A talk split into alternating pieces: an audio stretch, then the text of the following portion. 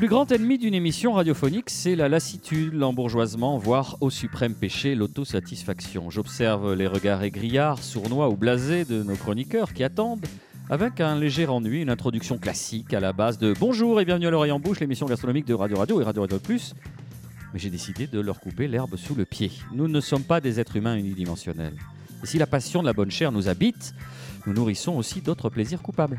Par exemple, Marina Bonour est avide de balles costumées qui se terminent immanquablement en agape et bacchanal. Certaines photos circulent sous le manteau où elle serait grimée en petit chaperon rouge, faisant grimper au rideau nombre de loups affamés. Nicolas Rivière aime les écrivains réprouvés, ce que la bien-pensance a laissé sur le bas-côté de la postérité. Il aime l'odeur des vieux livres et déplore la difficulté à se procurer aujourd'hui un papier cristal de qualité pour protéger des outrages du temps ces incunables et autres palimpsestes. Et Michael Lecumberi, quoique de gauche, n'apprécie rien tant que lire les auteurs de droite, surtout pour la méchanceté et le style, tout en écoutant Mathieu Bogart, un verre d'Armagnac hors d'âge à la main. Alors je fais mon coming out. Ma passion secrète, c'est le basset artésien normand. Et malgré la qualité sans pareil de la présidence de cette radio, cela fait quelques lunes que l'on me refuse une quotidienne de 52 minutes entièrement dédiée à ce chien fidèle et travailleur, sous le fallacieux prétexte que, je cite, le public ne suivrait pas. Tant pis, de nombreux pionniers ont eu le tort d'avoir eu raison trop tôt. Si vous êtes là pour la gastronomie, vous n'avez pas tout à fait tort. Et si, comme Mika et Nicolas, vous aimez la littérature, alors restez. Car aujourd'hui, on met à l'honneur un auteur et un héros, Manuel Vasquez Montalban et Pepe Carvalho. On passe évidemment beaucoup de temps à table dans la série de Pepe Carvalho et plus largement avec Montalban lui-même. Mais la véritable question est, Nicolas Rivière, que mange-t-on à la table de Carvalho? Alors beaucoup de choses, et il faut rappeler que Pepe Carvalho était un personnage de fiction, sans doute le détective privé le plus célèbre de la péninsule ibérique, auquel l'écrivain espagnol, catalan, vous l'avez rappelé, Manuel Vasquez Montalban, avait donné euh, naissance au début des années 70. Dans l'imaginaire collectif, euh, Carvalho occupe la place que le commissaire Maigret, par exemple, pourrait occuper euh, pour nous. Et comme Maigret, comme Simenon, et surtout comme Manuel Vasquez Montalban lui-même, Carvalho aime manger, cuisiner. Il est vrai qu'on passe beaucoup de temps à table dans la vingtaine de volumes, je le rappelle, des aventures de Pepe Carvalho. C'est pourquoi à la fin des années 80, euh, Montalban avait réuni dans un seul et même ouvrage en fait toutes les recettes euh, de Carvalho, agrémentées évidemment des extraits euh, des romans où elles sont évoquées. Alors évidemment à l'image de son créateur lui-même. Montalban souvent, euh, a souvent cuisiné, a souvent, est souvent passé en, cuisine, à table, et il a célébré une gastronomie qu'il définissait comme éclectique. Il disait à propos de Carvalho, c'est son, même son seul trait postmoderne.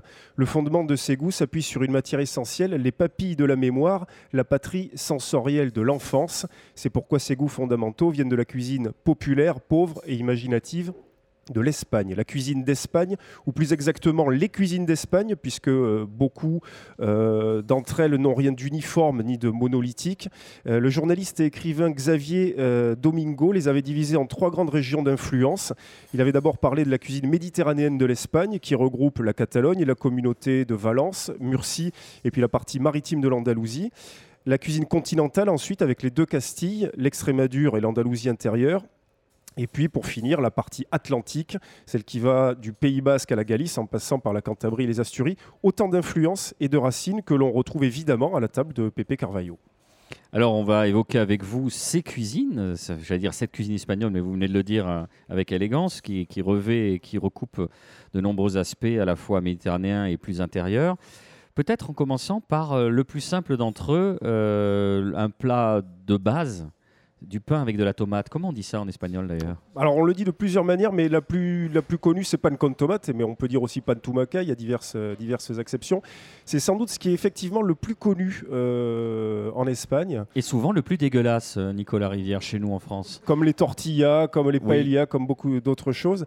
Quelques conseils de cuisinier peut-être qui nous sont donnés par, par Pepe Carvalho et Montalban. avoir des tranches de pain de campagne avec une mie compacte, mais de préférence un pain de la veille, c'est-à-dire un pain qui a un peu séché en surface, qui reste tendre et moelleux à l'intérieur, qui va permettre d'abord de frotter un peu d'ail dessus, et puis ensuite de frotter des tomates, toujours des tomates évidemment bien mûres, qui donnent un petit peu de pulpe. Évidemment en saison, hein, hors de question de manger ça en février ou, au mois de mars. Et puis ensuite, euh, une, un beau filet d'huile d'olive. Et je pense que là, on a déjà la base, euh, une base essentielle pour se régaler avec des anchois, plein de choses. Non, j'ai- j'allais dire anchois, des anchois de l'escala, c'est parfait. Alors évidemment, je suis comme d'habitude, euh, je joue le rôle de la mouche du coche, je provoque parce que à partir du moment où euh, on franchit les Pyrénées, il est difficile pour nous, je parle nous Toulousains même au sens large dans le sud de la France, de trouver un excellent pain à la tomate euh, à l'espagnol. À Toulouse, Oui. ah, c'est très très compliqué. Michael Lecumberi, quand il en fait, euh, c'est pas de la flagornerie, euh, c'est très bien le faire. Sinon, j'avoue que je suis bien normal de citer euh, des adresses, mais de toute façon, avec la C'est- c'est recette qu'on vient de vous donner, voilà, Oui, il oui. suffit de le faire C'est soi-même. ça, comme il a dit, c'est-à-dire on prend une tomate et voilà, on frotte la tomate. Ça sert à rien de faire une sauce, enfin, c'est c'est- c'est tout con. On a une bonne tomate, on s'en sert. quoi. On va à l'essentiel. D'autres plats euh, typiques euh, que Pepe Carvalho, non, excusez-moi Marina, euh, déguste lors de ses pérégrinations et aventures Alors, il y en a un qui, est, qui va beaucoup plaire à Michael Lecumberi, c'est le riz au coco de chasse. Il faudrait que Michael nous explique ce que sont, que, ce que sont les chasse. euh. Ben, euh, euh, c'est le menton en basque. Alors après, c'est euh, dans des restaurants, j'ai eu cocotia, c'était des, euh, c'était des, des joues. Enfin voilà, on fait on- sous ce nom-là, on fait n'importe. le- C'est le- c'est vraiment le menton et le, le bas du menton. C'est en, forme de V. De quel animal, Michael Merlu, normalement c'est merlu Ah, au voilà. Pays Basque, mais le- il y a le cabillaud, il y a voilà. il y a- La morue. En Norvège, en Norvège, les enfants jouent euh, quand, quand ils pêchent la- la- la- le cabillaud. le- les enfants, c'est un jeu d'enfants. euh, C'est les enfants qui arrachent le menton, qui le vendent, ils font de l'argent de poche avec ça, quoi. Donc euh, Ça peut également se faire à partir de joues de lotte. exactement. Et le riz, c'est une, évidemment une des spécialités de l'Espagne. Il y en a C'est une pas la mienne. quantité, il y en pas a la une mienne. quantité mais- ex- ouais. extraordinaire. Alors, celui qui est préparé au coco de chasse, Michael, comment vous le faites Alors moi, je pas, je le fais pas avec le riz.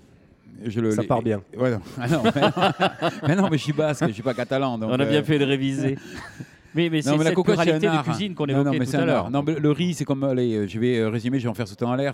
C'est, il faut, c'est- la préparation, c'est le bouillon qui est le plus important pour, pour faire que le riz. C'est un riz catalan, voilà. Donc c'est comme un risotto. À la rigueur, je vais résumer, mais on- voilà, je vais en faire sauter. Mais je vais pas m'en occuper de- du riz là, parce que c'est vraiment une spécialité catalane. Je vais parler plutôt de comment on peut cuire des cocottes, des cocochas. Euh, nous, comme on fait au, au Pays Basque, c'est-à-dire, c'est, euh, il faut prendre son temps parce que c'est, euh, c'est un geste, c'est un moment. On le fait ça avec des potes. c'est très difficile en restaurant parce que c'est ça prend du temps, comme le riz d'ailleurs. euh, C'est un, euh, c'est assez difficile. Euh, vous, on prend les cocottes. euh, je vais expliquer comment, on les figure. Donc, il y a Belloc qui en fait, qui en a. Il y en a très peu sur Toulouse. Et j'ai le, les- le- le peu de poissonniers, j'ai trouvé des. euh, bon, lui, Poissonnerie Belloc, c'est où euh, C'est à Marché Victor Hugo. Victor Hugo. Oui. Lui, c'est de, la, de cabillaud, généralement. Donc c'est très- Parce que le merlu qui arrive d'Espagne en France, le- le- la, la cocotte, elle n'y est plus. Elle a Oui, été enlevée. à oui. à- donc très souvent. Il est on- plus prognate, on a tout enlevé. exactement. Mais pour savoir si ça vient d'Espagne, il suffit de regarder, de euh, soulever la tête du merlu euh, qui est sur l'étal. Et généralement, euh, si ça vient d'Espagne, il manque le, menton. Quoi. Donc il manque, ça a été arraché dessous.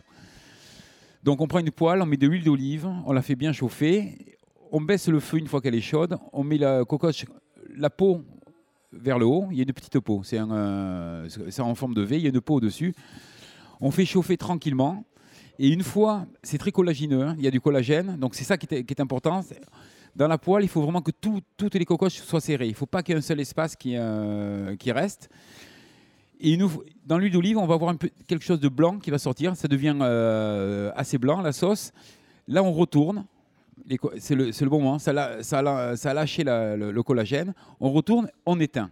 Et là, on, éteint le feu. On, laisse patienter à peu près 30-40 secondes.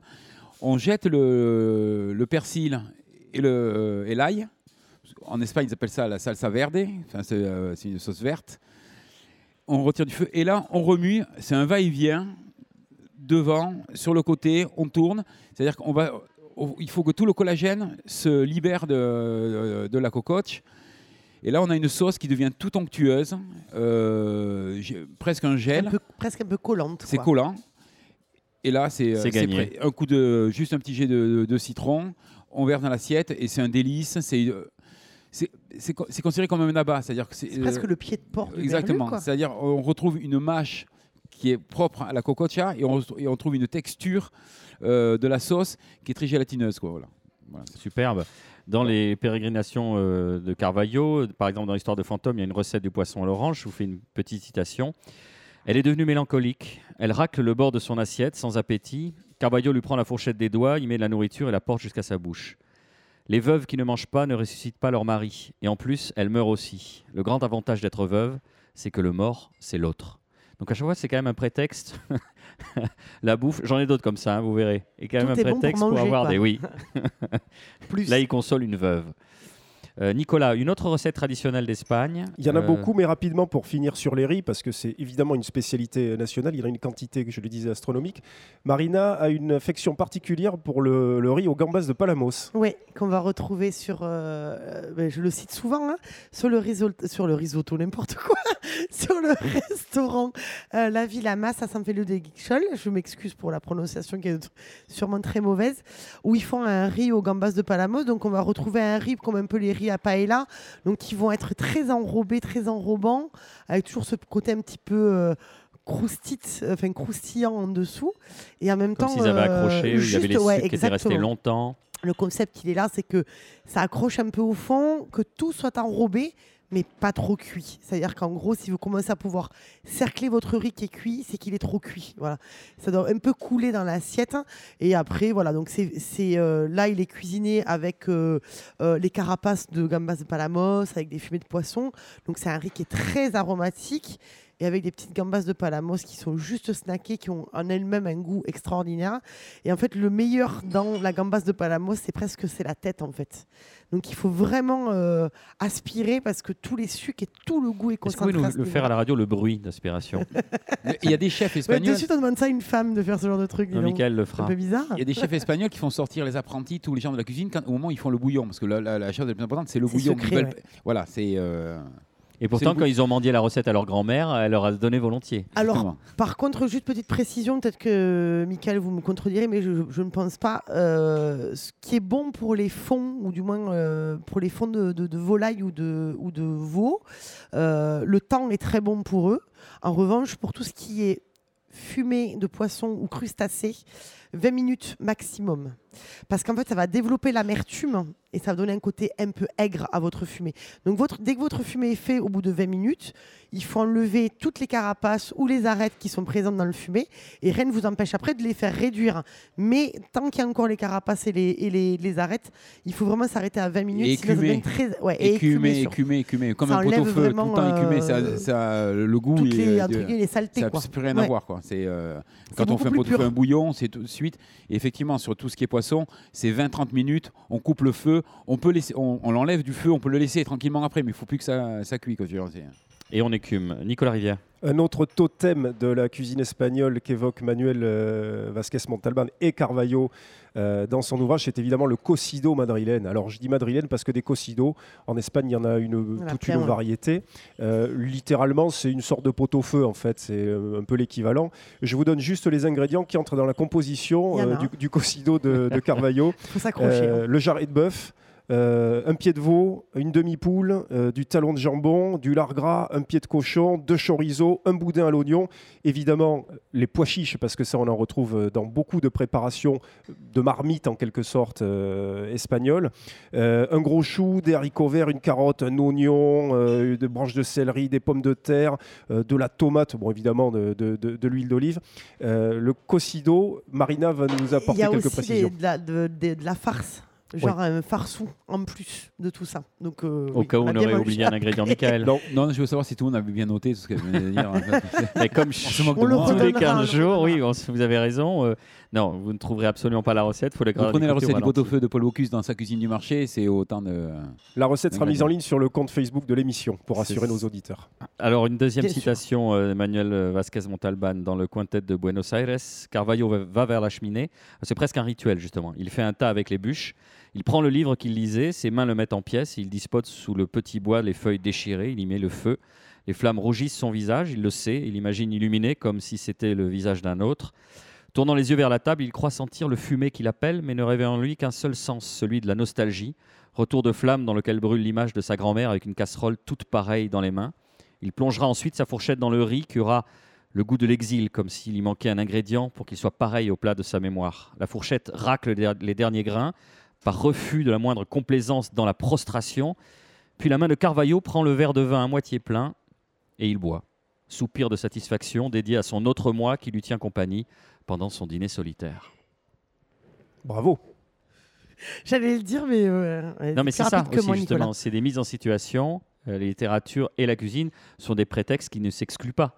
et qui se nourrissent euh, mutuellement. Dernier, euh, pas dernier plat, mais un, un plat, euh, un plat qui rappelle les pieds paquets. Oui, le capipota, Mhm. qui veut dire euh, littéralement la tête, euh, la tête et les pieds. Les pieds, ouais. Euh, spécialité qu'on peut attribuer à la, à la Catalogne, même si Carvalho n'avait pas de frontières en matière de, de gastronomie. Alors, on peut y mettre diverses choses, euh, mais en général, on y retrouve quand même des pieds et des pieds de veau et têtes de veau, et évidemment du pois chiche. Et tout ça, en fait, est coupé en petits dés. Alors, pas les pois chiches, évidemment. Pieds et têtes de veau coupés en petits dés, mijotés. Et c'est un, c'est un plat qui est souvent servi, notamment à Barcelone, dans des petites, dans des sortes d'écuelles. C'est pas quelque chose qui est servi dans des grandes assiettes à soupe. Et euh, je me souviens, on en parlera dans le, dans le, dans le quartier libre, qu'il y a quelques adresses qui, l'ont- qui ont poussé la perfection de ce plat à son, à son paroxysme. Oui, une remarque, euh, chère Marina. Oui, non, il y a un peu, il y a, euh, c'est un peu la même recette que les tripes à l'espagnol, Voilà. avec de la tomate et des pois chiches aussi. Et euh, effectivement, c'est, euh, ouais, c'est très bon. Voilà, c'est tout. c'est voilà. Nicolas, une autre recette. Alors, on pourrait en citer évidemment euh, beaucoup parce qu'il y en a plusieurs centaines hein, dans toute l'œuvre de, Montalban et, dans les recettes de, Carvalho, euh, pour faire peut-être une synthèse qui était euh, celle de Santi, Santa Maria, pardon, qui était un, chef catalan qui avait identifié une dizaine de plats phares.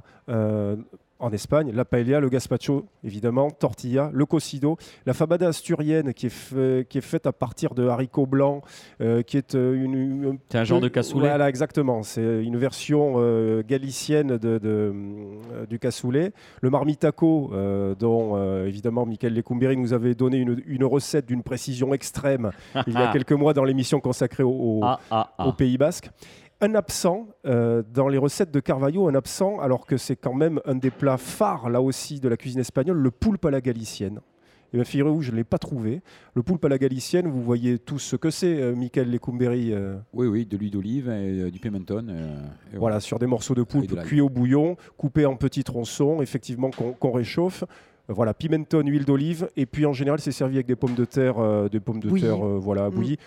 Le cordero assado, hein, euh, l'agneau, euh, l'agneau euh, grillé, et puis voilà, vous retrouverez évidemment tout ça dans, dans l'ouvrage Les recettes de Carvalho, édité chez Christian Bourgois, qui est l'éditeur principal en France de Manuel Vasquez Montalban. On va terminer cette première partie avec une dernière citation dans la solitude du manager.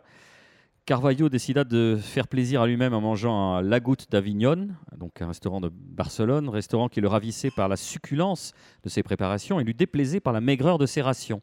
Quand Gracian écrivait Ce qui est bon deux fois meilleur lorsque bref, il ne pensait pas à la nourriture ou alors il s'agissait d'un de ces sales intellectuels de merde, capables de se nourrir d'une soupe de lettres et d'un œuf aussi dur que leur propre tête.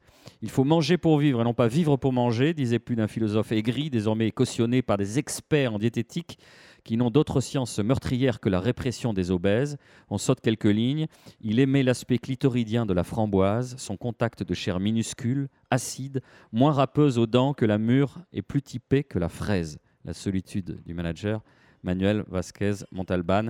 Allez, pour l'instant, on remise les couteaux et les fourchettes. On va s'écarter un peu de la table pour reprendre son souffle quelques instants. Restez avec nous, on se retrouve après cette pause musicale. I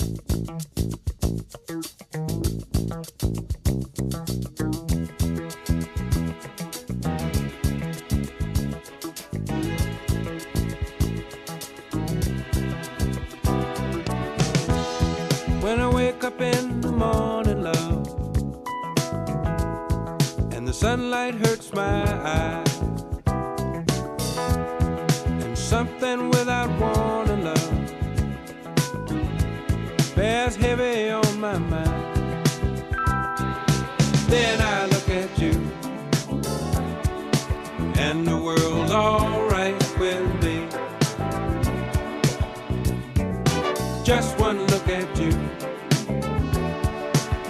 and I know it's gonna be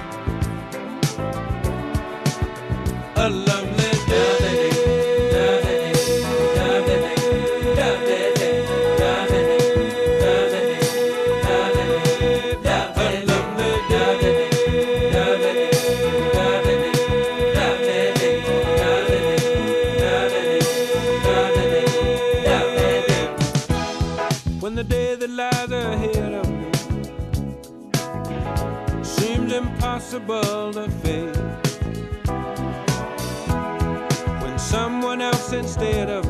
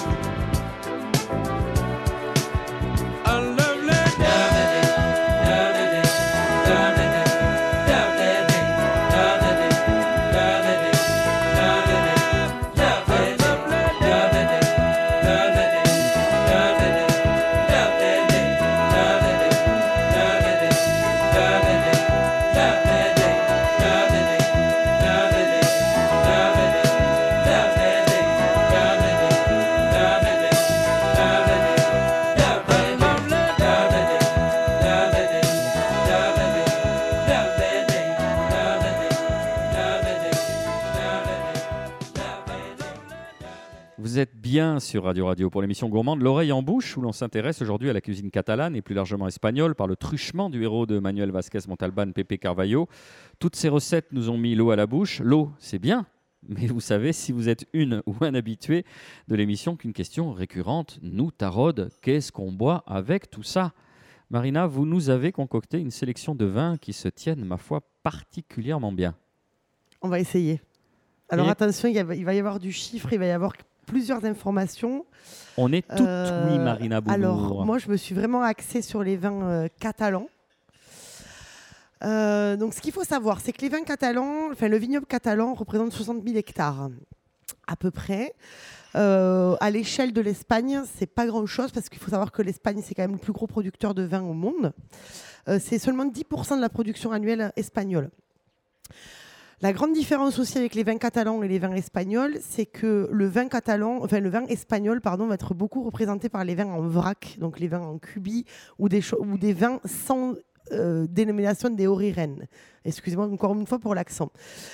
À la différence, c'est que voilà, les, vins catalans se sont vraiment mis euh, à part, où eux, euh, 99% de leur production va être en dénomination, en dénomination d'origine.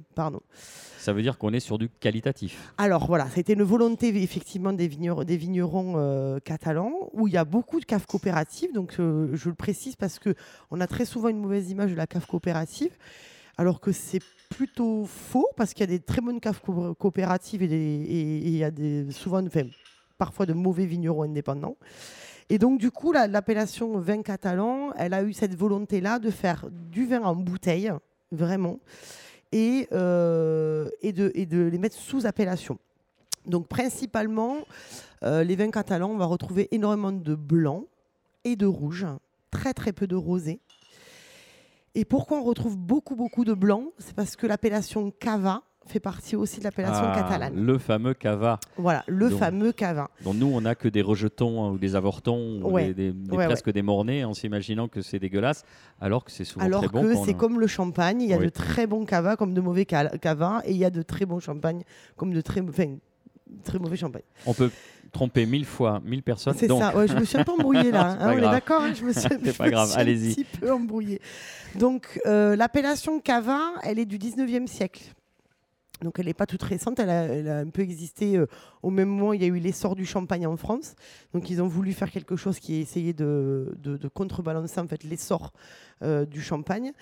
Euh, il faut savoir que le vignoble catalan est quand même très ancien. C'est un vignoble qui, qui existait déjà sous les Grecs et les Romains. Donc c'est des choses qui sont vraiment depuis, depuis très Il très n'a pas longtemps. souffert des mêmes maladies que notre Il a, vignobles. alors lui-même a souffert aussi du phylloxéra, tout comme le vignoble français. Ça, c'est sûr. Du coup, euh, c'est pour ça que beaucoup de vignobles ont disparu, comme le vignoble du Priorat, qui est revenu en force dans les années 70. Si on devait citer vraiment les trois principaux euh, de la Catalogne, c'est quoi? Vous parlez du Priorat qu'on Alors, connaît on peut-être va avoir l'Emporda qui va être le plus proche de la France, Oui. qui va être complètement au nord. Euh, L'extrême sud euh, du vignoble catalan, ça va être à la Terra Alta, qui va être collé au Priorat. La plus récente, c'est le Mont Sante.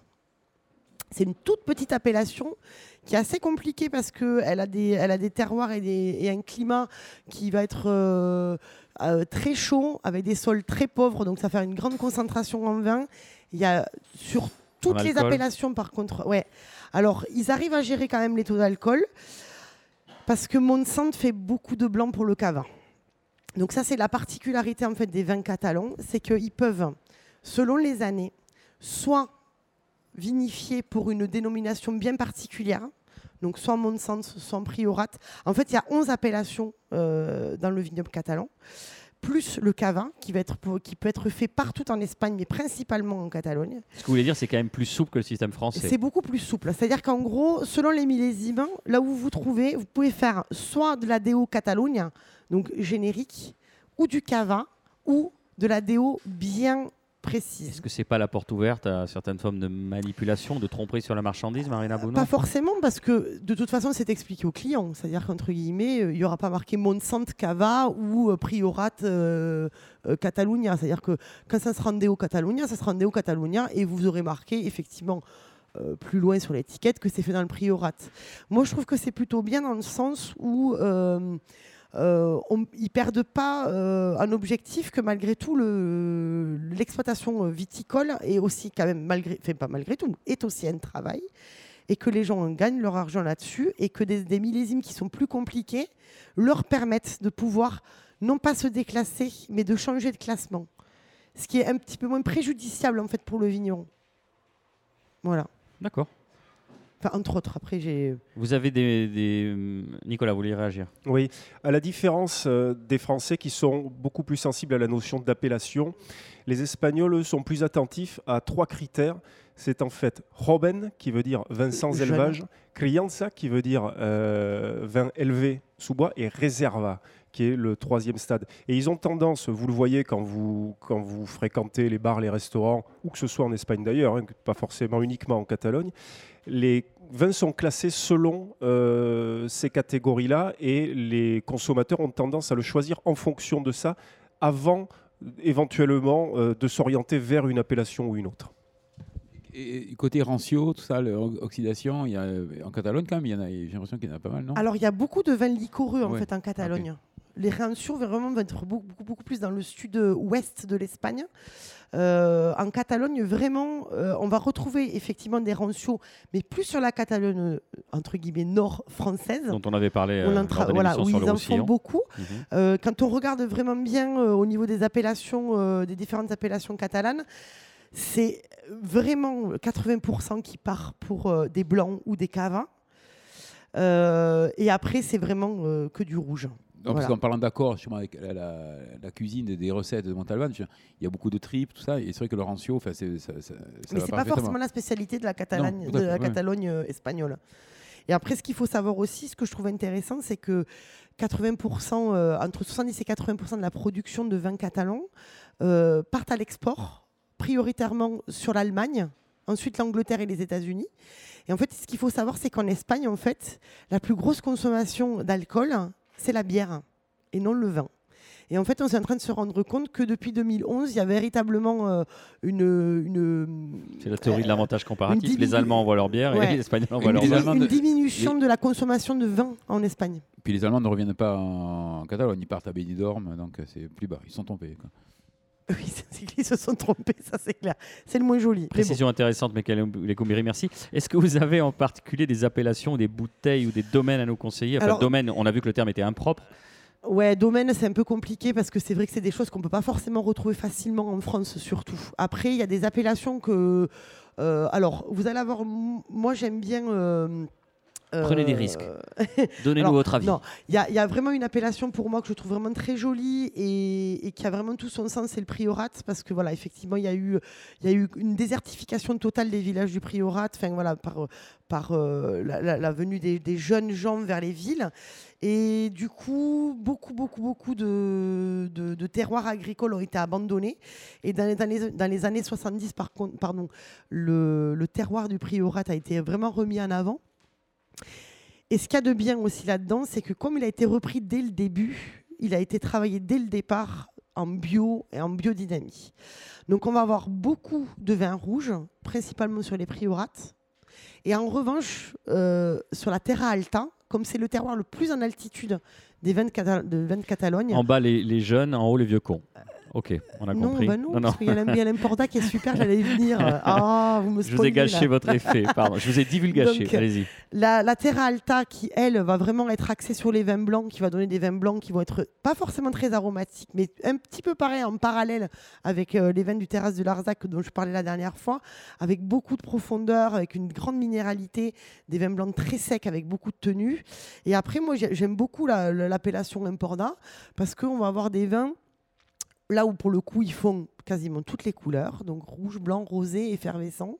Et on va se rapprocher un petit peu des vins qu'on va pouvoir retrouver sur euh, le Roussillon, avec euh, quasiment le même encépagement. euh, voilà. Donc après, ce qu'il faut savoir aussi, c'est que l'encépagement catalan-espagnol va être quasiment le même que sur l'encépagement euh, catalan-français. Ce qui est évident, c'est que parfois, les cépages n'ont pas les mêmes noms, même si ce sont les mêmes. Exactement. Ils n'ont pas les mêmes noms. Alors, pour vous donner un exemple, mettons le monastrel, ça va être le mourvèdre en France. Voilà. Euh, il va y avoir, mettons, le trépas ou le trépat, je ne sais pas comment on dit, qui est un cépage pour le coup qui est endémique euh, sur euh, plutôt le- la- la- l'appellation Monsante, à côté de, du priorat Donc, il n'y a pas de nom français. Qui n'a pas de nom français parce que c'est vraiment de là-bas. On va avoir le macabeu. Alors Oui, ça, macabeu ou macabeo, ça dépend de l'accent. Là, pour le coup, qu'on va Brésilien, là, pour le euh, coup, voilà, l'accent. Macabeo, comme ça ou pas, pareil. Le charello, qu'on va pas retrouver ailleurs non plus. Vraiment, c'est très catalan-espagnol. Euh, les garnachas, qui sont les grenaches, qu'elles soient euh, rouges, blanches ou grises. Ça, on les retrouve partout. Et on retrouve quand même le tempranillo, qui va être le cépage espagnol voilà, qu'on va retrouver un peu partout. Et on va toujours être un petit peu euh, complété euh, pour donner un côté, pour moi, un peu enjôleur et plus, et plus bankable avec euh, les cabernets, euh, les, les merlots euh, qu'on va retrouver sur Bordeaux et qu'on retrouve un peu partout en Espagne. Il faut bien vivre, ma bonne dame. Oui. Merci, Marina. Vous avez, subjectivement, Nicolas, euh, coups de cœur, vous, sur ces vins? Alors, à la faveur de l'intervention de Michael Lecumberi sur les rancios, m'est revenu en mémoire euh, la barricade des Prates de Laureano Ceres du domaine de Mendal, qui est un rancio sec, je le précise, parce qu'ils ont effectivement en Espagne davantage tendance à faire des rancios euh, doux. On- la plupart des rancios secs se trouvent en France. Euh, Laureano Ceres, donc, en fait un. C'est pas donné, hein, c'est euh, une cinquantaine d'euros euh, la bouteille, mais c'est vraiment un vin de culture. On en avait parlé dans une émission plus spécifiquement consacrée, consacrée au rancio sec. Un événement pour les Français qui s'intéresseraient aux vignobles catalans, surtout dans, aux différents vignobles catalans et dans sa version, on va dire, naturiste, c'est H2O Végétal qui a lieu chaque année euh, dans la province de Tarragone et qui invite la plupart du temps euh, beaucoup ou quasiment la totalité des vignerons engagés en biodynamie, en vinification nature, en tout cas de cette région. Je crois d'ailleurs, Mickaël, que vous y étiez l'été dernier. hein. Oui, j'y ai cuisiné euh, des pieds de cochon et moules. et c'est génial. C'est génial. C'est assez anarchique, c'est bordel à l'espagnol, c'est c'est top. Non, non, mais euh, puis il y a de très bons vignerons. À euh, titre personnel, Michael, euh, dans les vins qu'on vient de nommer tout en tout cas les cépages intéressants, qu'est-ce qui vous émeut Qu'est-ce qui vous intéresse? Je bois pas trop de vin espagnol. Ces On a bien fait de préparer cette séquence. Ben, Non, je, mais réponds, après, je, je réponds, euh, franchement. Moi, j'entends, j'entends totalement ce qu'il dit parce que c'est vrai que le, pardon, le- le- le- les vins espagnols ont pas forcément. En fait, si vous voulez, le vin, enfin pour moi, hein, je, je m'engage que pour moi, le vin espagnol a un peu l'image du vin de table français. Vous voyez, c'est en gros, il y a de la quantité, euh, c'est pas cher, donc on va en acheter. On en boit en Espagne euh, ou dans certaines bodegas, euh, bref, euh, qui se disent bodegas à Toulouse, euh, qui sont souvent achetés 1,20 euro hors taxe ou 2 euros et qui sont revendus 25. Bref, ça c'est encore un autre problème. Mais si vous voulez, je pense que, enfin là du moins nous, euh, chez nous à Toulouse, on a, on n'a pas vraiment la notion de ce que c'est qu'un un bon vin espagnol. Donc dès que vous commencez à dire aux gens euh, que euh, priorat, mettons, euh, il y a euh, Palacios qui a, qui a été un peu, enfin, qui, a été un peu l'origine de la redécouverte du priorat. Pétalos de chez Palacios, c'est 30 euros, quoi. Mais en même temps, euh, on n'a aucun scrupule à mettre 30 euros dans un Valais du Rhône ou dans un Bordeaux, donc ça vaut le coup aussi. Michael, Après, je parlais de vin catalan. Moi, par pacte avec mon peuple, je bois uniquement du chacouli. Roulegui. Ma voisine, si, si, je bois beaucoup de, de, de chacouli. Non, mais euh, c'est intéressant parce que vous disiez justement le priorat a fait sa révolution culturelle. On le sait peu. C'est un peu, si vous me parlez de cette analogie, quand vous allez en Angleterre, et que vous achetez une baguette de pain français, c'est dégueulasse. Vous faites pas la- Oui. la, curiosité. Donc nous, on a euh, les vins qui sont importés chez nous, bah, c'est des vins de pas masse. C'est Mm. pas les meilleurs. Et de, de dire psychologiquement, est-ce que je vais mettre 30 euros dans un espagnol? Là, vous l'avez dit, on le mettrait peut-être plus facilement pour un français. Pour l'instant, en tout cas, on ne le fait pas. Mais ce que vous dites, c'est que dans les appellations, enfin en tout cas dans les cépages, il y a certains qui sont intéressants au point que ils s'approchent aujourd'hui des, des meilleurs vins français. Donc, euh, Après, oui, je pense que c'est pas forcément une idée de cépage, hein, parce qu'après, on Oui, peut pardon. être sur le meilleur Euh, terroir avec le meilleur oui, le cépage terroir du monde. plutôt. Mm. Mais quand vous prenez la Bourgogne, qui dit toujours, enfin beaucoup de vignerons de bourguignons vont vous le dire, il n'y a pas de mauvais vin, il n'y a que des mauvais vignerons en Bourgogne en fait, pour ceux qui font du mauvais. C'est-à-dire qu'en gros, le, le cépage est une chose, c'est-à-dire que c'est une matière organique où vous allez euh, l'exploiter de la meilleure des manières ou de la, la moins bonne des manières. Le- la seule chose, c'est que qu'est-ce que vous voulez vous y investir dedans en tant que vigneron? Est-ce que vous voulez sublimer un terroir avec un cépage, donc avoir une espèce de symbiose, ou est-ce que vous voulez juste de faire de, de la thune et, et, euh, et avoir des vins euh, basiques? Où on peut avoir de très mauvaises grenaches partout en Espagne ou de très mauvais tempranillo ou comme de- d'excellents tempranillo, de- de- d'excellentes grenaches. euh, ça dépend ce que voilà la On personne qui l'a fait. Bien d'accord avec vous, Marina. Nicolas Rivière. Une zone de production en Espagne euh, qui est très méconnue, en tout cas en France, c'est la Galice. Et il s'y fait des vins absolument fantastiques avec des terroirs qui sont très particuliers. Je pense notamment à la Ribera Sacra ou alors à la zone de Monterrey qui est juste au-dessus du Portugal. Et le jour où réellement sur les tables les gens se rendront compte des vins qu'on y fait là-bas, euh, ça va remettre beaucoup de grands vignobles français, euh, ça va renvoyer beaucoup de grands vignobles français au terminus des prétentieux. Marina, Bah oui, parce que vous avez, mettons, les, les de, de Rias Braxas, enfin de Rias Baxas, pardon, euh, qui sont absolument magnifiques. Alors après, c'est toujours pareil, ça dépend, euh, enfin, ça dépend ce que l'on aime et ce qu'on a envie de boire, mais mettons, personnellement, j'adore les vins très iodés, très secs, très vifs. Un albalegno de Galice, c'est c'est juste la quintessence de tout ce qu'on aime quand on aime ça, quoi. Non, puis c'est des vins qui, qui vont très très bien avec ce qu'ils mangent là-bas. Avec la gastronomie ouais. euh, de là-bas, bien sûr. Et ça qui est un blanc, hein, l'Albarino, il Oui, faut oui, le pardon, préciser. précisé. Parce qu'en revanche, il y a aussi de très grands vins rouges qui sont d'une finesse qu'on retrouve assez peu dans le reste de l'Espagne, ou de toute façon, pas la finesse inhérente au terroir, mais je veux dire, très souvent, il y a aussi des méthodes de vinification qui ont longtemps favorisé la lourdeur, et on est encore sur cette culture-là, et la Galice, c'est l'inverse de ça, euh, dès qu'on essaye en tout cas de donner la parole au terroir et non pas à avoir la main lourde sur la vinification. Ouais, le climat, il joue beaucoup. Parce que c'est un climat quand même qui est très océanique. Donc du coup, avec, pour, pour les vignobles qui sont en bord de mer, enfin bord d'océan, qui vont avoir un côté très salin. Et si vous voulez, effectivement, on va avoir de la finesse due effecti- au, au travail du vigneron. Mais la fraîcheur, on est quand même sur des terroirs qui sont beaucoup moins chauds que les terroirs qu'on peut retrouver en Espagne. Donc ça va conférer voilà, cette puissance. euh, C'est rigolo parce qu'il y a vraiment un parallèle avec les vins, euh, je trouve, euh, des terrasses du Larzac. C'est qu'on va avoir ce soleil, en même temps, ce soleil qui ne cuit pas, qui ne brûle pas et qui ne fait pas des, des taux d'alcool euh, trop importants. Donc c'est ça qui est très complexe dans, dans ces vignobles. Oui, et c'est vrai qu'en France, le, le vin espagnol, ça, ça reste encore le Banda Azul, le Paternina. Enfin, on a encore des gens qui viennent Marquès chez toi. d'Eriscal. Non, mais exactement. Non, mais c'est ça. Il y a des gens qui arrivent avec ça en pensant à- arriver avec un grand euh, vin, un grand vin rouge, quoi. Et c'est très lourd, c'est boisé. Enfin, c'est. euh, Voilà. Bon, on a pu pour- découvrir en tout cas avec Marina qu'il y avait des nouvelles propositions et, et voilà, des nouveaux vignerons et que c'était intéressant. Je vous propose qu'on se retrouve dans quelques minutes. On va recharger nos batteries avant d'attaquer notre dernière rubrique, la désormais fameuse quartier libre. Ne me faites pas déjà, Marina, c'est déjà. Si vous avez encore des choses à dire, vous les direz au quartier libre. Musique.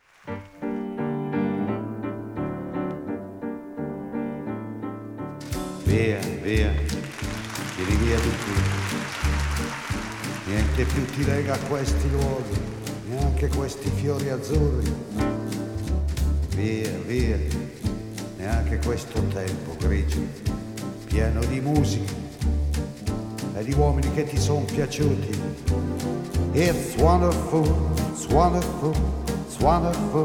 Good luck, my baby, it's wonderful, it's wonderful, it's wonderful. I dream of you. Chips, chips, da ti do di do, chi boom, chi boom boom. Da ti do di do, chi boom, chi boom boom.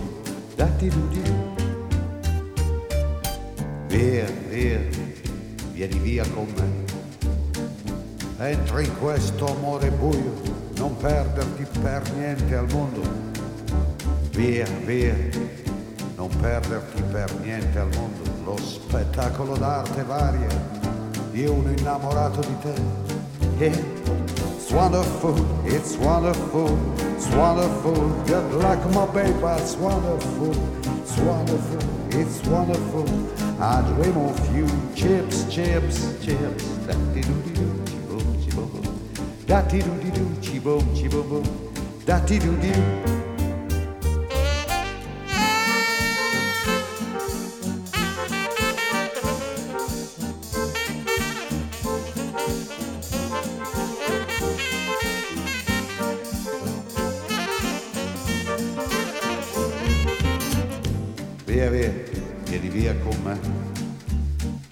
Entra in questo amore buio, pieno di uomini. Via, via, entra e fatti un bagno caldo. C'è un accappatoio azzurro, fuori piove un mondo freddo. It's wonderful, it's wonderful, it's wonderful. Good luck, my baby, it's wonderful. It's wonderful, it's wonderful. I dream of you, chips, chips.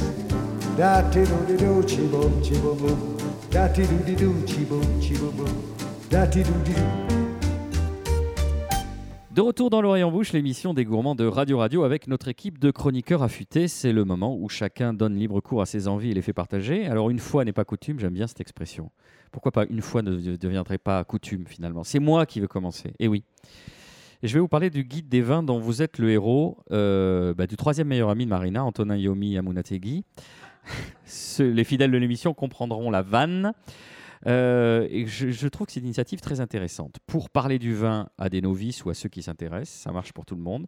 Il s'est inspiré des livres dont vous êtes le héros, que vous avez peut-être connu si vous avez un certain âge, qui avaient été euh, créés initialement par Steve Jackson et Ian Livingstone dans les années 80, où, à l'instar euh, des Donjons et Dragons et des jeux de, de plateau dans un univers médiéval fantastique, on pouvait vivre une aventure avec un livre et un dé. On lançait un dé, on allait de page en page, enfin de, de paragraphe en paragraphe, on se battait contre des elfes, des gobelins et autres orques. Il a repris absolument tout le, décor et tout, l'ambiance de ses livres, puisque sur son, sur son bouquin qui parle de vin, il y a un dragon, un énorme dragon qui fait peur, comme dans les livres dont vous êtes le héros, mais qui protège des bouteilles de vin. Alors ça commence, euh, on est à l'entrée numéro 8, et je vais vous, narrer le début euh, de ce livre.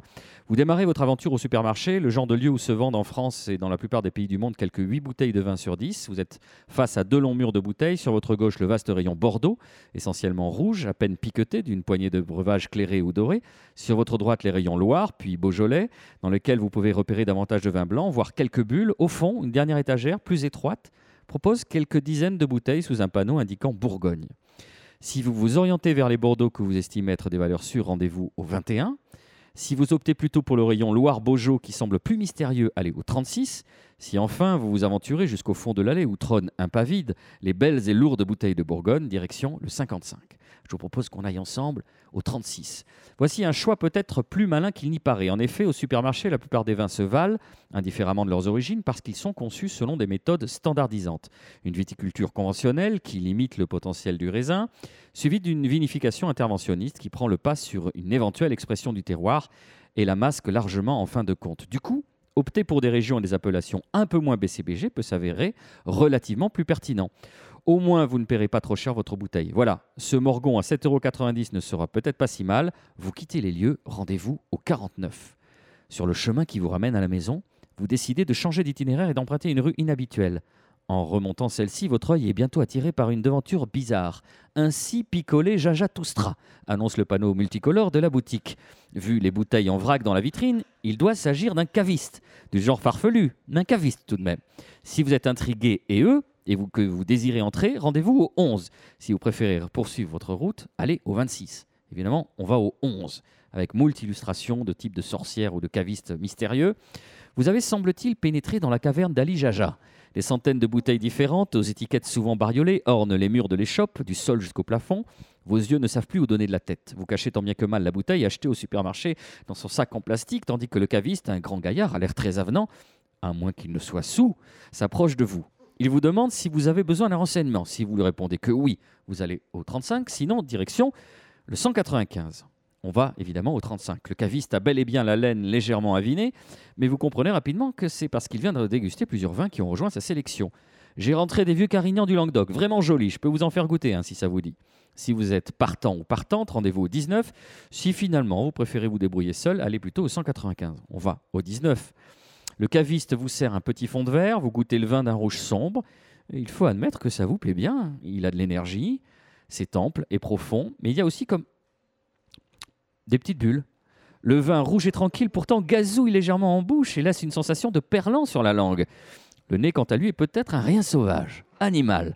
Vous en étonnez auprès du caviste qui sourit et cherche à vous rassurer. Ah mais oui, ça arrive avec les vins naturels. Si vous savez de quoi il parle, rendez-vous au 51. Si vous le regardez avec des gros yeux, allez au 69. Voilà, je m'arrête là. Ce livre paraît le 12 novembre prochain. Évidemment, donc c'est à la fois pour les initiés, ça vous fait sourire parce que tous autour de cette table vous l'êtes.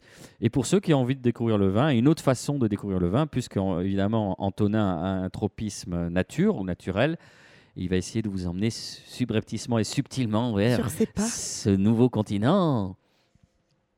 Il y a une chose aussi dont je voulais parler depuis quelques semaines, excusez-moi parce que cette fois-ci je monopolise beaucoup la parole. Un article qui avait paru euh, dans le monde diplomatique et qui était souvent passé à la trappe pour pouvoir garder le temps de parole. L'anthroposophie discrète multinationale de l'ésotérisme. Alors c'est Jean-Baptiste Mallet qui est un jeune journaliste de 31 ans et qui vient euh, d'obtenir le prix Albert Londres, ce qui n'est pas rien, hein, Nicolas. On rappelle que ce prix récompense, euh, bah, c'est le voilà, les, journalistes qui ont fait le travail journalistique le plus reconnu par leur père. Euh, dans la catégorie livre, puisque c'était son essai sur l'empire de l'or rouge, l'or rouge sur la tomate, hein, euh, donc qui a fait grand bruit à tel point que son éditeur Mondadori a empêché la parution en Italie, parce qu'évidemment il y a certaines chapelles ou certaines fondations qui vont trembler. Bon, euh, si vous voulez lire ce livre, vous n'allez plus jamais manger de ketchup, de tomates, de pizza ou quoi que ce soit, parce qu'on voit que c'est une grande multinationale. Enfin, c'est des trois multinationales qui se partagent le marché. Mais qu'importe, disons que c'est un journaliste d'investigation et qui aime bien, euh, qui est poil à gratter, qui aime bien là où- aller là où ça fait mal. Vous savez qu'au au fil des émissions, on parle souvent de vin nature ou naturel et de biodynamie. Et là, rien de moins, il décide de s'attaquer à la statue du commandeur, qui est euh, Rudolf Steiner, 1861-1925, philosophe, théologien, poète, économiste, botaniste, diététicien, artiste, historien, dramaturge. Alors, on le connaît quand on aime le vin parce que c'est les préceptes de la biodynamie. Et oui, c'est ce qu'il c'est ce qu'il dit, même pas en creux, mesdames, messieurs qui me chambraient sur euh, mes habitudes de langage. Voilà, c'est une science euh, un petit peu spécifique, euh, le- le- le- cet ésotérisme, cette anthroposophie. Cette science se fonde sur un postulat, la nature ultime de la réalité reposerait sur l'esprit. Derrière une fleur, avant une fleur, il y a l'idée de la fleur. D'accord? Ça, c'est- un anthroposophe, directeur de la section d'agriculture. Donc, en fait, pour les anthroposophes, la rationalité mathématique et la science moderne n'expliquent que la partie matérielle, visible du monde. Selon eux, des esprits et des forces surnaturelles agissent dans un monde invisible. Et partant de cela, finalement, euh, ils ont des analogies. Pour Steiner, Mars est une planète liquide, la Terre est un crâne géant, la Lune est un amas de cornes vitrifiées. Tricoter donnerait de bonnes dents, les îles et les continents flotteraient sur la mer, maintenus en place par la force des étoiles. Les planètes ont une âme, les minéraux proviennent des plantes. Les êtres clairvoyants pourraient détecter les athées, car les athées sont forcément malades. Bref, vous avez compris que derrière ce charabia euh, ésotérico-mystique se cache une multinationale florissante, notamment par l'intermédiaire de ces écoles alternatives de type Waldorf-Steiner, qui sont dans le collimateur actuellement de certains pays, mais en France euh, qui ont le vent en poupe, puisque l'ancienne euh, l'ancienne ministre de la Culture en a monté une, euh, Françoise Nissen des éditions Actes Sud. Euh, donc voilà, euh, on commence à se poser des Dans questions sur, l'enseignement qui est dispensé. Mais battons notre coulpe, puisque la biodynamie précise aussi que c'est une façon d'élever, euh, enfin une façon de, d'élever le raisin, comment on peut dire. Donc il- dans, dans certaines, euh, il faut être en harmonie avec la nature. Donc au moment de la pleine lune, on va râper de la corne à tel endroit. On va, alors je décris mal ça, le pas- procédé. ouais. Il se trouve que certains vignerons vous disent que ça marche. Moi, j'ai longtemps cru personnellement, et on peut en parler autour de cette table, enfin, je, n'étais pas contre la biodynamie. Disons que cet article de plusieurs pages euh, dans le monde diplomatique, article en libre, accès, vous fait douter quand même, et vous dites, c'est finalement des doudingues, euh, c'est des gens euh, inoffensifs, et si ça marche, pourquoi pas? Ou alors, c'est des, gens complètement tarés qui vont manger la tête de nos enfants. Le débat est ouvert. Après, je pense que c'est comme euh, un peu tout. Il y a des choses bonnes à prendre et des choses qui sont moins bonnes. Euh, très sincèrement, euh, ils sont très basés sur le calendrier lunaire. Moi, je trouve ça très, je trouve ça très logique parce qu'en même temps, je dis toujours pourquoi ça a un effet sur une marée et pas sur un vignoble. Euh, voilà. Alors après que ça vous fasse pousser les cheveux plus, plus vite quand vous vous coupez les cheveux, euh, euh, voilà, en pleine lune, je suis pas vraiment sûre. Mais en revanche, ça a quand même, un- voilà, ça a quand même, un- Michael l'a fait, ça a toujours pas repoussé. C'était quand déjà? Une pleine lune en 92. Mais euh, moi, que ça a un effet effectivement sur la vigne, enfin surtout ce qui est végétal. Il y, a- un cycle végétal qu'on a, qu'on a euh, oublié euh, dès les années 50-60, dès qu'on a eu la même mise par des lobbies agricoles pour avoir une plus grosse production. On a oublié un petit peu le bon sens pour moi végétal et agricole. Euh, dans ce que propose Steiner par rapport à la vinification, parce que l'article parle beaucoup des filiales de, qui, en- qui sont dérivées Oui, oui. de Steiner Oui, pas forcément du vin. Moi, je trouve que sur le vin, c'est pas si, c'est pas si bête. Et puis en même temps, si planter une corne dans de la terre avec de la bouse de vache dedans, ça peut pas faire de mal. Donc pourquoi pas, ça ferait pas du bien. On plantait bien des rosiers au pied des, des- vignes pour savoir s'il n'y avait pas avoir une attaque de mildiou. Parce que pour une bonne raison, c'est que le rosier était plus faible que la vigne. Donc si le rosier était attaqué, on pouvait traiter les vignes. Donc c'était plutôt préventif, c'est pas bête. Sincèrement, moi, je vois pas où est le problème de planter des cornes de vache dans du sol. Ça, à part le fortifier et ce genre de choses, moi, je, je suis pas contre ça. Alors après, ce que moi, je, enfin, je pense qu'il faudrait souligner, c'est que des entreprises comme Véleda, mettons, euh, qui sont des produits euh, bio euh, et tout ça pour la peau, viennent de, de, de ces entreprises anthro- anthroposophiques- Anthroposophiques. pardon. Voilà, et surtout, alors après, peut-être que je vais pas me faire des copains là-dessus, mais ce qu'il faut souligner aussi, c'est qu'il avait quand même des grosses obédiences nazies, euh, ce monsieur Steiner Oui, à la base. vous avez raison de le souligner Donc parce que c'est l'axe principal de son article. que, c'est qu'aujourd'hui- oui. Voilà. Donc après, c'est l'article de Il y ce, avait des de ce accointances, monsieur. euh, Il des héritiers de cette philosophie avec les nazis. Nicolas Alors, Rivière, vrai ou pas votre vrai, point de vue. Voilà, mais il faut quand même le souligner. Tout à fait, Nicolas. Non, mais je suis tout à fait d'accord avec, euh, avec Marina. Euh, J'aimerais bien qu'ils mettent la même ardeur journalistique sur le glyphosate, par exemple, et on pourrait comparer ce qui nuit davantage à la terre entre l'une ou l'autre façon À de la cultiver. surtout. Voilà. Votre, euh, avec vous, Liber sera doux. hein, je me suis dit ça. Je me suis dit ça, ça va être un bon lancement, ça, puisqu'on continue dans vos pérégrinations espagnoles. Oui. On va revenir à Barcelone sur les pas de Carvalho et de, Montalban. Quelques adresses, euh, parmi évidemment une multitude, hein, vous vous en doutez, de bars et de restaurants. Il y a 1 million 600 000 habitants euh, à Barcelone. Je vous invite d'une façon plus générale à vous référer à deux publications de Vincent Pousson sur son blog Idées liquides et solides. La première s'intitule Le mini-guide des restos de Barcelone. Euh, et la seconde, qui est plus récente, porte le titre de Barcelone, un guide pour se perdre, où vous allez retrouver la plupart des, bonnes adresses de la capitale de Catalogne. Euh, quelques adresses qui me sont chères. La première, c'est un lieu qui est d'une rare singularité qui s'appelle la Chana, qui est un petit bar tenu par Mireia et Natalia, euh, pas très loin de la colline de Montjuic. Ce sont deux Andalouses exilés à Barcelone. On y mange surtout des mariscos, c'est-à-dire des produits de la mer. Alors évidemment des anchois de diverses manières, de la mojama qui est du thon séché, une spéci- spécialité pardon, qui vient de Murcie. Et puis euh, surtout des anémones de mer, euh, j'en avais parlé, qu'on retrouve en légère friture. C'est assez rare d'en trouver. Elles sont là-bas absolument remarquables. La Chana dans le quartier de Poble Sec. Euh, les grands classiques populaires de la cuisine espagnole, vous en retrouverez un bel exemple au restaurant El Xampagnette, euh, qui est tout près du quartier gothique, et notamment le poulpe à la galicienne, qui est là-bas un modèle euh, du genre. De part et d'autre de la Rambla, deux restaurants de belle facture, le bar Cagnete, dont la carte fut en son temps établie par Santi Santa Maria, et où vous retrouverez là aussi une synthèse joliment troussée des différentes cuisines d'Espagne. Excellent capipota là-bas, tout comme celui du Bar del Pla, euh, qui est un endroit vaguement troglodyte que vous rallierez une fois après euh, avoir franchi euh, la Rambla. Riz et fideuà de diverses manières délicieuses au Suquet del Amiral, ça c'est sur la Barceloneta. Et puis un restaurant de poissons absolument incontournable, El Pescadors, dans le quartier de Poblenou, avec une très très jolie carte des vins. En parlant des vins, les amateurs de, de nature, de vins de nature, pourront jeter leur dévolu sur le bar Brutal et sur l'Anima Delvi, qui est d'ailleurs tenu par un Français, ainsi que sur le bar Salvatch. Les aficionados nostalgiques euh, iront évidemment pousser la porte de la Bodega euh, Monumental, qui est juste en face des arènes, euh, et évidemment où le vermouth maison euh, se boit, comment dire, par paire. C'est ça, Boris Georgelin euh Ah, il Par boit tout seul. Il se boit tout seul. Et puis, je rappelle donc euh, deux livres euh, de Manuel Vasquez Montalban, indépendamment des recettes de Carvalho qu'on a évoquées. Recettes immorales, euh, publiées par les éditions de l'Épure. Et puis, un livre plus général sur Barcelone, qui s'intitule Barcelone au pluriel, voilà, qui est une promenade au fil du siècle écoulé, en tout cas pour ce qui concerne la vie de Montalban. Et puis qui retrace toute l'histoire de cette cité euh, depuis, euh, depuis le Moyen Âge. Euh, c'est absolument passionnant. Est-ce qu'il me reste un petit peu de temps pour évoquer sûr, toute autre chose? Vous savez que les vignerons et les vignerons autour du Cabardès et du Minervois ont évidemment, été, ont évidemment souffert des inondations qui ont dévasté l'Aude en début de semaine dernière. Pour l'instant, il apparaît difficile de mesurer l'ampleur des dégâts, mais j'ai eu euh, Karine du domaine du Loup Blanc, euh, j'étais en contact avec elle, elle est à Bise-Minervois, ils ont été très très touchés avec euh, Nicolas Guignon. Durement touché aussi Édouard Fortin, qui est au domaine des Quatre Pierres, qui lui est plus à l'est vers le, vers le Cabardès. Alors à cette occasion-là, je vous invite euh, à suivre sur les réseaux sociaux l'actualité de l'association Changer l'eau dans vin, dont ils font partie, et qui organise euh, chaque année au printemps en général une dégustation avec une dizaine ou quinzaine de vignerons au doigt. Puis, euh, Changer quelques- l'aude en vin. Oui, Euh, voilà. Je viens de la comprendre.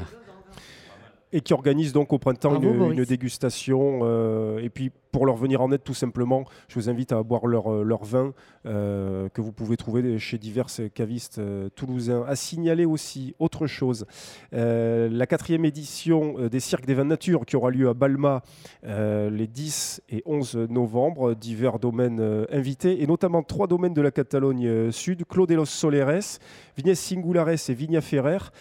S'il y, y en a certains pour lesquels l'acidité volatile demeure encore un concept assez flou, je leur conseille d'aller tremper leur nez dans ces vins-là.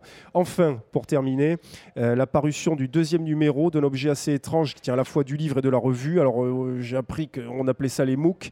Euh, C'est Entre les vignes, euh, qui est chapeauté notamment par Guillaume Laroche et qui part cette fois-ci à la rencontre des vins nature en Auvergne. Vous retrouverez toutes les infos sur le www.entrelesvignes.net.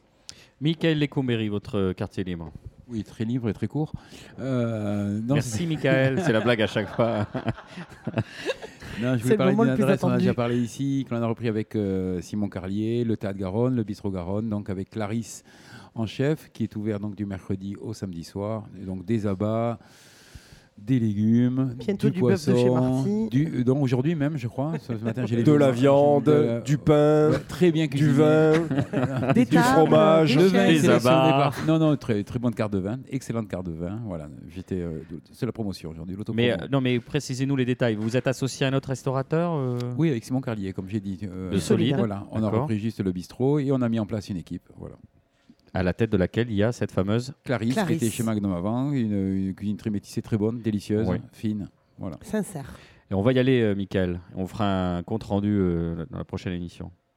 Mais sans langue de bois. Quoi. D'accord. Mais vous défoncez. Non, je rigole. Marina, la gentillesse euh, incarnée. Allez-y, Marina. Euh, moi, je reviens en. Catalogne. On va se balader à côté de Valls, qui est entre Salou et Barcelone. On va aller euh, sur le dernier week-end de janvier. Chaque année se passe la Calçotada. Donc, c'est euh, la fête du cal calcon ou calzone, je ne sais pas comment on dit. calçotte. Calçotte, voilà, calçotte.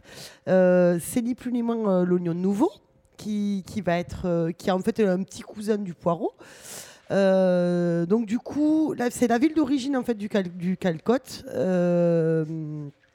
On aura trois prononciations différentes. année, ouais, calcotte, je sais Vous nous pas. pardonnez, je, je- ce n'est pas notre je ne langue. suis pas catalane. Écoutez, il y a un CCD, donc je dis calçotte, mais il y a, Oui, et il y a un puis, euh, CCD sur l'écriture.